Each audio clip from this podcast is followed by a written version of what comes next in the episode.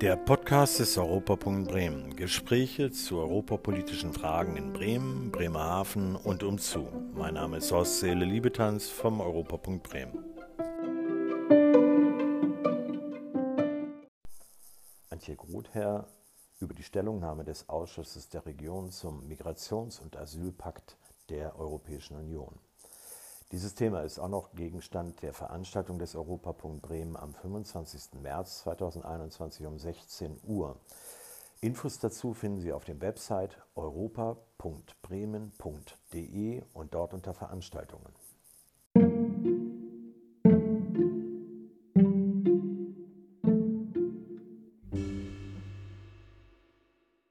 Ich freue mich sehr, mit Antje Grother heute zu sprechen. Antje Grother ist Abgeordnete in der bremischen Bürgerschaft, im Landtag des Landes Bremen, ist die Vizepräsidentin der bremischen Bürgerschaft und Mitglied im Europäischen Ausschuss der Regionen für Bremen. Eines von zwei Mitgliedern.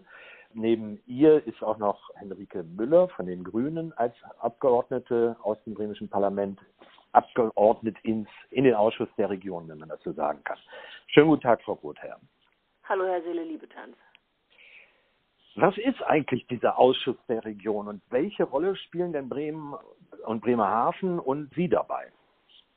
Der Ausschuss der Regionen wurde mit dem Vertrag von Maastricht Anfang der 90er Jahre geschaffen, weil wir festgestellt haben in Europa, dass ähm, viele und der allergrößte Teil der Entscheidungen, die in der Europäischen Union getroffen werden, sich direkt vor Ort auswirken. Also in den Orten, in den Dörfern, auf den, in, den, in den Landstrichen, will ich mal sagen. Und wir, es entstand der, der richtige Eindruck, dass ähm, man sich mehr beraten muss mit den Leuten vor Ort, die sich um die konkreten Fragen kümmern. Und da, deswegen wurde der Ausschuss der Regionen geschaffen als beratendes Gremium in der EU, der sich aus äh, lokalen und regional gewählten Vertretern aller 27 Mitgliedstaaten zusammensetzt.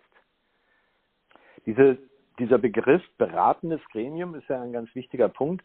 Man muss also schon auch wissen, dass der Ausschuss der Regionen offensichtlich kein Veto einlegen kann, kann nicht wirklich verhindern, ähm, aber ist damit alles gesagt oder hat der Ausschuss der Region mit der Zeit an Bedeutung gewonnen im Gesetzgebungsprozess in Europa? Was ist Ihre Einschätzung dazu? Also mein Eindruck ist, dass der Ausschuss der Regionen absolut gewonnen hat bei der bei der Verordnungs- und der also der Gesetzgebung innerhalb der Europäischen Union, gerade weil wir eben wissen, was vor Ort los ist. Anders als ähm, häufig die Mitglieder des Europäischen äh, Parlaments oder die der Kommission, die ja einfach aus ihrer Funktion heraus ein bisschen weiter weg sind. Und wir als, als Mitglieder des Ausschusses der Regionen sollen gerade diese Perspektive von vor Ort einbringen. Und dazu geben wir zum Beispiel Stellungnahmen ab zu Gesetzgebungsverfahren innerhalb äh, der Europäischen Union. Manchmal sagen wir auch, wenn wir nicht gefragt werden, wir wollen eine Stellungnahme abgeben und das tun wir auch. Und meine Erfahrung ist, dass sowohl das Europäische Parlament als auch die Kommission sehr genau hinhören, was wir denn sagen über das, was vor Ort jetzt aus diesen ähm, Entwürfen werden könnte, würde.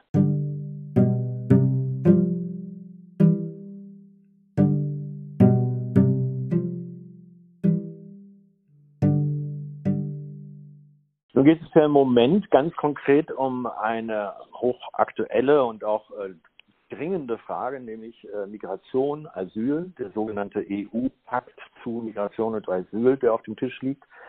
Der Ausschuss der Regionen nimmt Stellung. Wir haben jetzt das große Glück, dass Sie ja Berichterstatterin im Ausschuss der Regionen sind. Und mich würde sehr interessieren, wie läuft das jetzt ab? Sie haben in dieser Woche die Stellungnahme abgegeben. Und wenn ich das richtig verfolge, wird das jetzt diskutiert, abgestimmt. Wo stehen wir da im Moment? Können Sie das kurz erläutern? Ja, gerne. Also äh, der Beginn des Verfahrens war so, dass im September die EU-Kommission einen Vorschlag ge gemacht hat zur Regelung des, der Asyl- und Migrationsfragen auf europäischer Ebene. Und der Ausschuss der Regionen hat sofort gesagt, wir wollen selbstverständlich dabei mitreden und wir wollen eine Stellungnahme abgeben, wenn es sich um Stellungnahmen zu Verordnungen der Europäischen äh, Kommission handelt, dann nennt man das eine Legislativstellungnahme. Und diese habe ich das ähm, die Ehre gehabt, entwickeln zu dürfen und ähm, habe ich diese Woche am Mittwoch vorgestellt innerhalb des Plenums des Ausschusses der Regionen. Dann sind gestern die Änderungsanträge, die zahlreichen Änderungsanträge, die es dazu gegeben hat, abgestimmt worden. Und jetzt gerade noch bis 12 Uhr läuft die Endabstimmung über die ähm, Version, die ähm, diese Stellungnahme jetzt nach, nach Beschlussfassung über die Änderungsanträge hat. Und können Sie uns etwas erläutern, wie da so die Positionen sind? Wir sehen ja im Europäischen Parlament eine ähnliche Bandbreite von Parteien, wie wir sie aus Deutschland kennen. Wir haben links und rechts, also CDU, SPD, Grüne, äh, Liberale, aber eben auch Europakritiker, teilweise auch kleine äh, faschistische Gruppen. Wie wird da diskutiert und was sind da die Positionen, gerade in dieser Frage, die ja sehr strittig ist unter den verschiedenen Mitgliedstaaten in der Europäischen Union? Ähm, die Positionen sind tatsächlich zum Teil, zum Teil völlig entgegengesetzt. Sie sind auch in den Ländern völlig entgegengesetzt. Sie können sich vorstellen, dass eine, dass eine Region, die an der EU-Außengrenze liegt, wo viele Flüchtlinge ankommen, völlig anders von der Frage betroffen ist, ähm, wie werden die Flüchtlinge untergebracht? Welche Unterstützung finanzieller oder ganz praktischer Art gibt es aus der Europäischen Union? Oder auch, wie ist das weitere Verfahren als eine Region, die eben sehr weit im Inland liegt? Und deswegen ist das auch der besondere Reiz der Stellungnahme, die wir abgeben können als Ausschuss der Regionen. Und natürlich spiegelt sich in der Stellungnahme auch eine politische Haltung zu der Frage wider. Der allergrößte Teil der, auch der Mitglieder des ADR unterstützt eine Migrationspolitik und sagt, wir wollen das regeln, wir wollen gemeinsam Lösungen finden für die Menschen, die zu uns kommen, aber auch für die, die schon hier liegen, äh, hier leben, um ein friedliches Zusammenleben zu ermöglichen. Und es gibt wenige, und Sie haben recht, das sind vornehmlich die Rechtspopulisten, die sagen, es darf überhaupt gar keine Migration geben. Wir wollen als Mitgliedstaaten selber aussuchen, wer zu uns kommen kann. Wir wollen nur die die ähm, Arbeitnehmerinnen und Arbeitnehmer, für die wir eine besondere Verbindung, Verwendung haben, der Rest soll bitte außen vor bleiben. Und in diesem Spannungsfeld bewegt sich dann natürlich auch die Stellungnahme. Es hat eine Reihe von Änderungen gegeben, die versucht haben, alles, was Europa an, an gemeinsamer, fortschrittlicher Migrationspolitik tatsächlich versucht, komplett zurückzudrehen, gar keine Verfahren zu finden, die ähm, äh, Menschen den Zutritt auf europäischen Boden erlauben, wenn sie das mal, wenn ich das mal so formulieren darf, die sind äh, gescheitert. Und dann hat es, eine, eine, hat es Stellungnahmen gegeben oder Änderungsanträge gegeben zu meiner Stellungnahme, die sehr kritisch sind zu der Frage, wie die Verfahren vor Ort geregelt werden. Wenn ich mal ein Beispiel geben darf. Ähm, ein wesentliches Beispiel ist die Frage, welcher Staat eigentlich zuständig ist für eine Entscheidung zum Asylverfahren. Da ist bislang die Regelung, das ist die sogenannte Dublin-Verordnung, dass der Staat zuständig ist, bei dem diese Person als erste Mal europäischen Boden betreten hat. Ähm, das ist eine Regelung, auf die insbesondere Deutschland immer viel Wert gelegt hat, weil sie gesagt haben, wenn die Menschen innerhalb von Europa weiterreisen, dann wollen wir nicht diejenigen sein, die diese Verfahren betreiben müssen. Tatsächlich ist es aber so, dass nach der Einschätzung von vielen, mit denen ich diese Frage besprochen habe, ähm, wir unglaublich viel Zeit darauf verschwenden, muss man wirklich sagen, rauszufinden, wo kommen die Flüchtlinge denn oder wo kommen die Menschen, die zu uns gekommen sind, denn tatsächlich her? Wo haben sie die Europäische Union betreten? Diese Zeit könnte man viel besser verwenden, über die Frage zu entscheiden, haben Sie hier einen Schutzstatus und wenn Sie den haben, für konkrete Maßnahmen zur Integration, damit das Leben auch für die weitergeht? Da geht es also auch ziemlich stark um das Kleingedruckte, um das jetzt mal vielleicht so zu nennen, also wirklich die Organisation vor Ort wie man die Anträge bearbeiten kann und den Menschen helfen kann, damit auch schnell die Situation geklärt ist.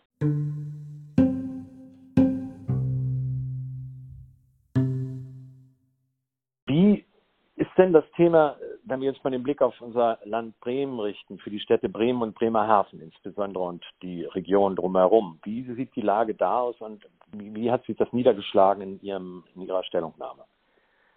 Bremen und Bremerhaven und, und der Landtag ähm, von Bremen, die bremische Bürgerschaft, haben immer wieder betont, dass sie mehr Verantwortung übernehmen können für, für Menschen, die zu uns kommen, dass sie bereit sind, mehr Menschen aufzunehmen.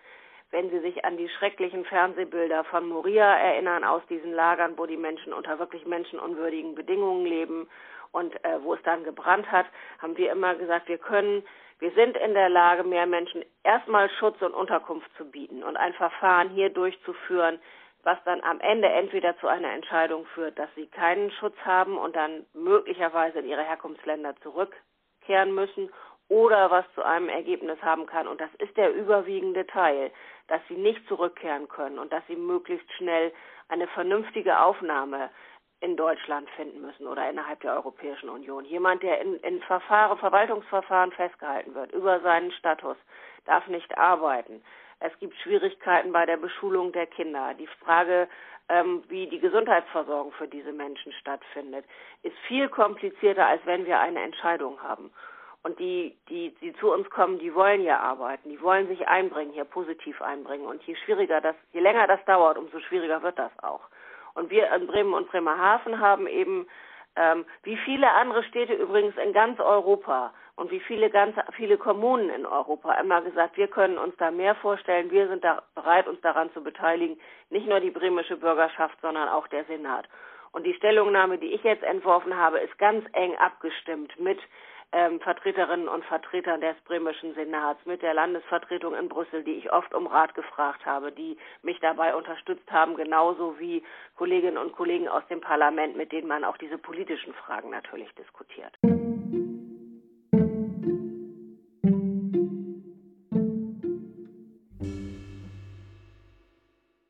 Ich würde gerne ein bisschen jetzt auf die Person Antje Grother mal schauen. Sie sind ja Mitglied der Sozialdemokraten und so ins Parlament gewählt worden und dafür auch bekannt für, für ähm, klar sozialdemokratische Positionen.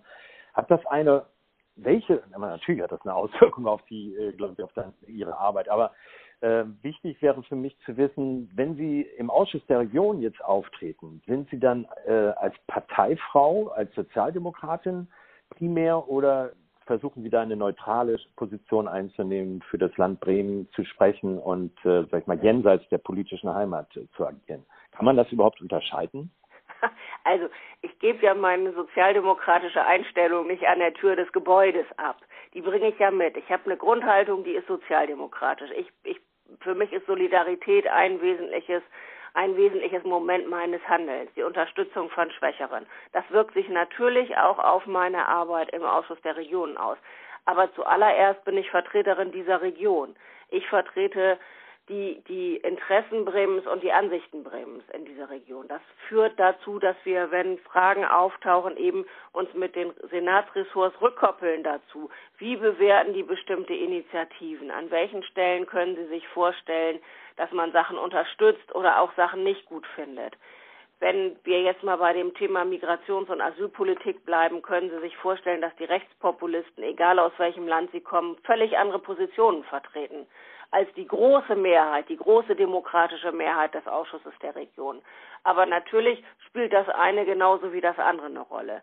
Für mich ist wichtig, immer zu wissen, ähm, was ist im Interesse Bremens und deswegen ähm, koppel ich mich immer zurück mit dem Senat, mit den zuständigen Ressorts und am Ende treffe ich aber als Abgeordnete, als Entsandte, das ist mein Auftrag, eine persönliche Entscheidung, die aber eben auf der Basis dieser fachlichen Beratung stattfindet.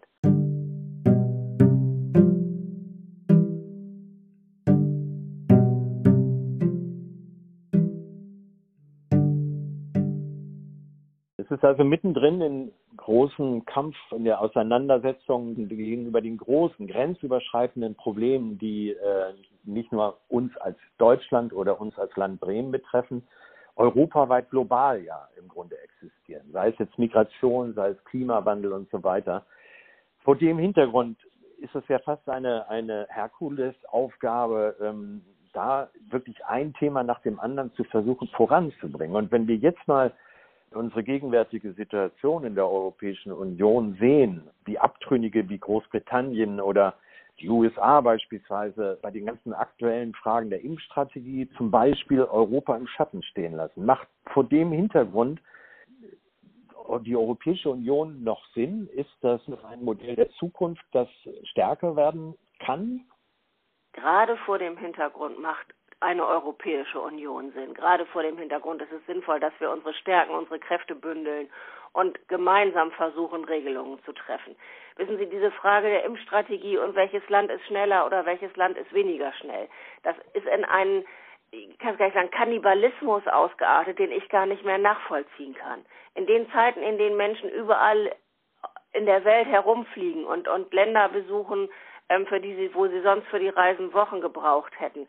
Da kommen wir doch gar nicht weiter, wenn wir eine Impfstrategie haben. Großbritannien ist perfekt durchgeimpft und dann kommen die ersten Menschen von außerhalb Großbritannien zu Besuch und es geht alles wieder von vorne los, weil es doch noch Teile von, von Bevölkerung gibt, die nicht geimpft sind.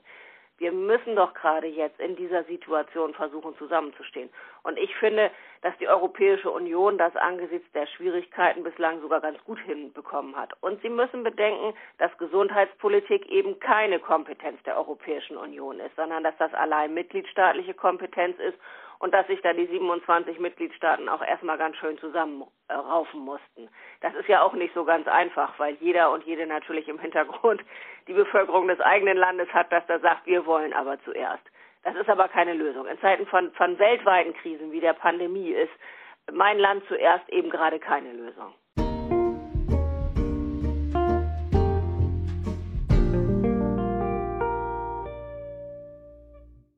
Eine engagierte Frau, die da spricht.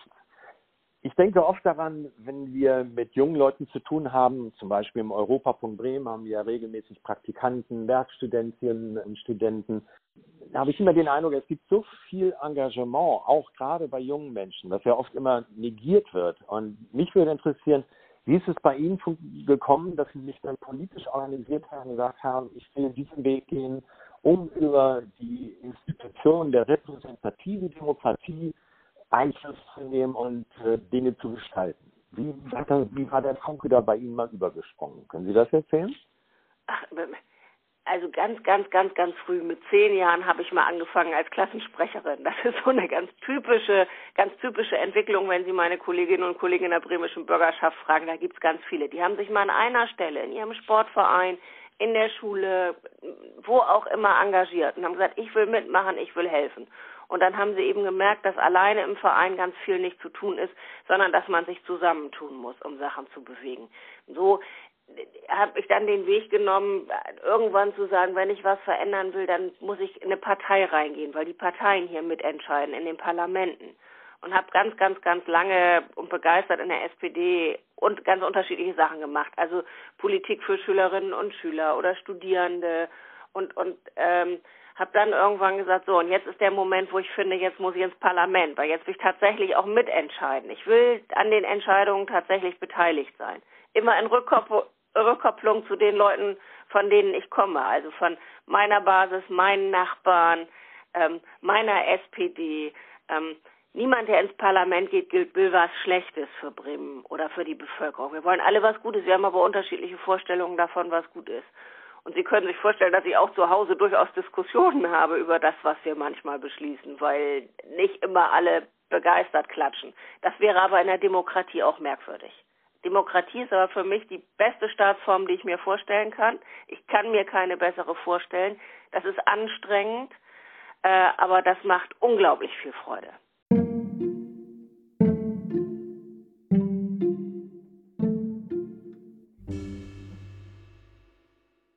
Ja, das ermutigt fast mitzumachen. Ich denke, das ist wahrscheinlich auch ein schönes Schlusswort für dieses kurze Gespräch. Ich hätte noch jede Menge anderer Themen und Fragen, die ich gerne mit Ihnen weiter diskutieren würde, möchte es aber heute nicht zu lang werden lassen. Vielleicht können wir das in Bälde fortführen. Ich würde mich sehr freuen und sage jetzt erstmal ganz herzlichen Dank für die Zeit, die Sie sich genommen haben, obwohl gerade Ihre Stellungnahme abgestimmt wird. Wir werden gleich wieder wahrscheinlich im Internet zuschauen, wie es mit der mit dem Vorschlag weitergeht und äh, wünsche Ihnen dabei viel Erfolg. Vielen Dank, Frau Rother. Vielen herzlichen Dank, Herr Sille Liebetanz.